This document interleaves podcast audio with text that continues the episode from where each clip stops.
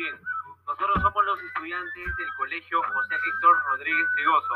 En este pequeño podcast les hablaremos y comentaremos todo lo necesario que deben de saber respecto a la danza del bacancito. Seguramente ustedes dirán que será una danza aburrida o que será un tema muy aburrido o que no entenderán. Pues nosotros le haremos entender y que les sea un tema más atractivo y divertido. Bueno, los que me ayudarán a transmitirlo serán mis compañeros de Lucero Vega, Ancha azúcar con todos. mi, compañero Jairo Anchazuca, y mi compañera Bertolot. Bueno, para dar inicio con este podcast y no exceder más de lo normal, les hablaré un poco sobre la reseña y el origen del pacacito. Bueno, la reseña nos dice que el término pacaicito o pacacito proviene del idioma local quechua, que significa escondedero escondido. Yo no sabía eso y recién acabo de tener que en la época de los montoneros, los jóvenes solteros, para no ser vistos, se escondían debajo de las molleras de sus mujeres. Ustedes se preguntarán por qué se esconderán, porque los capataces los hacían obligar a trabajar en el campo para estar todo el día eh, haciendo sus labores. Pero ellos no querían estar todo el día sino pasar tiempo con las mujeres y se escapaban. Bueno, nos pasamos al origen. La danza pacacito se origina en la comunidad altiplánica de Chucán, vaya dato, de la provincia de Ayabaca, del departamento de Piura. Con la llegada de los españoles fue instituido en honor al señor de cautivo, actividad que se celebra en este octubre. Vaya dato. Bueno, eh, ahora les pasaré con mi compañera Lucero para que les hable un poco más sobre la danza del pacacito. Bien, muchísimas gracias por el pase, querido compañero Nicolás. La verdad que ha sido muy interesante la historia eh, que nos acabas de contar. Yo a, continuación les voy a hablar sobre lo que representa la danza del pacacito y su vestimenta. La danza del pacacito tiene un profundo significado y es que se relaciona con la solidaridad, la solidaridad y la protección, como también a la alegría y el enamoramiento. Consecuentemente, en sus coreografías lo realizan en grupos y en parejas, con características de cortejo. Y bueno, en la vestimenta, eh, la vestimenta de esta danza se relaciona al campo y claro, a su época, porque chicos, imagínense que pues una danza en esa época no se va a estar bailando con jean o con blusitas, ¿no? Bueno, eh, las mujeres llevan puesto un sombrero de paja, blu- blusas de seda coloridas, mantilla de seda multicolor, pechera con abundantes cintas multicolores que se cuelgan y una falda de color negro con ribete rojo fustán blanco, pañuelo sobre la cabeza, ojotas, portan en la mano un, un pañuelo blanco. Y en el caso de los varones, llevan un tocado de color blanco sobre la cabeza, con adornos de fantasías y espejos, ponchitos de color rojo y azul. En el pecho llevan un pequeño detente de la imagen del Señor del cautivo, camisa y pantalón blanco, una chalina, botas a manera de escarpines que son bordados, zapatos de color negro y también llevan pañuelos blanco en la mano. Y a continuación les voy a pasar con mi compañero Jairo.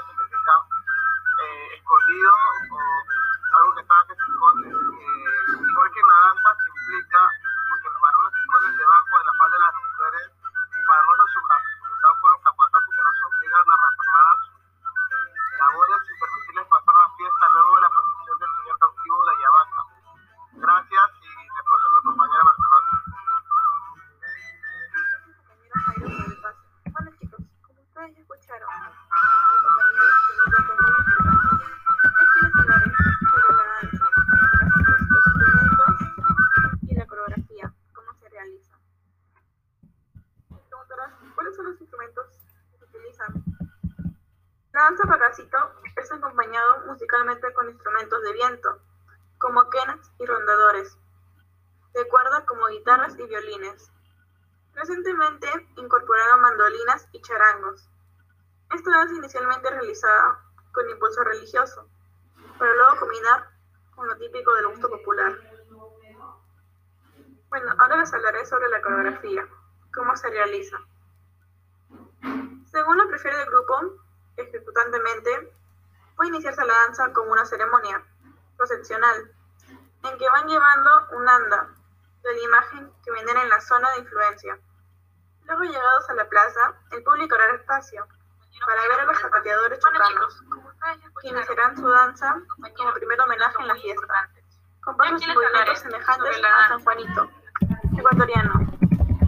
Lo demás son evoluciones, círculos, medias lunas, figuras que se realizarán para más recrear a los espectadores, debiendo ser bien coordinadas y ejecutadas por los danzantes. La danza bacacito es una danza de grupo, y si bien se ejecutan movimientos en pareja, no representa en sí demostraciones de galanteos de hombre a la mujer. Bueno, ahora le doy pase con mi compañera Lucera, que le va a hablar sobre los personajes en la danza. Gracias. Gracias por el pase, querida compañera Fabiana. Bueno, a continuación voy a hablarles sobre los personajes de la coreografía. La verdad que esto me parece muy interesante porque yo antes he visto estos bailes, em, ya sea por Facebook o por YouTube, y la verdad eh, nunca sabía que habían personajes. A continuación, eh, por ejemplo, el macho Yakini Tusui son representados por los mismos pobladores de la comunidad. Por ejemplo, entre varones y mujeres que adoptan diversos personajes típicos de los pueblos. El brujo es el personaje que dedica que se dedica a hacer el pago a la tierra y a Dios Sol, más conocido como el dios Inti. El difunto. Este es el personaje que se muere en plena actividad del pueblo.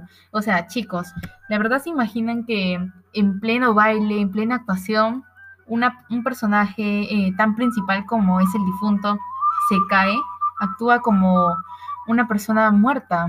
La verdad a mí me parecería muy interesante observar esto en persona, presencialmente. Bueno, este personaje también se muestra en la coreografía eh, dicha, dicha actividad, que posteriormente se ve empañada por la muerte de este personaje. También existe la viuda o viudo, que es el personaje que muestra la pérdida de su ser querido. Qué triste. Bueno, los acompañantes, en general, son los hombres y las mujeres del pueblo, que acompañan en su dolor a la difunta y que forman parte posteriormente de los danzantes. Las mujeres, junto a la viuda o viudo, lloran junto a ella, mientras que los hombres cargan al difunto con dirección a la tumba. Wow, la verdad, qué, baile tan interesante. ¿eh?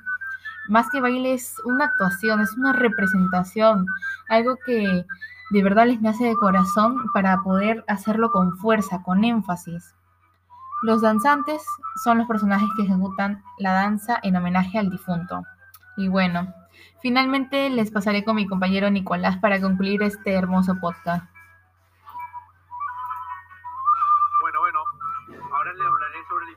de esta danza. La danza pasito es importante porque esto preserva la identidad cultural de toda esta sociedad, ya que para él es algo muy representativo y nacional. Y ahora más que todo, estamos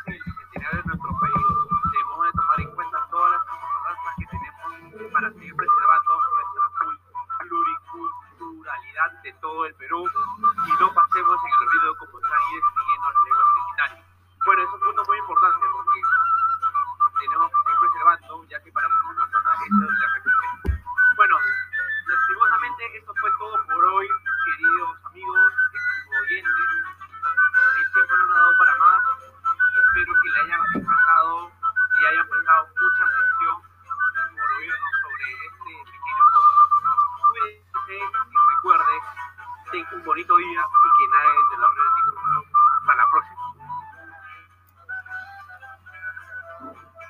Hasta la próxima, compañeros.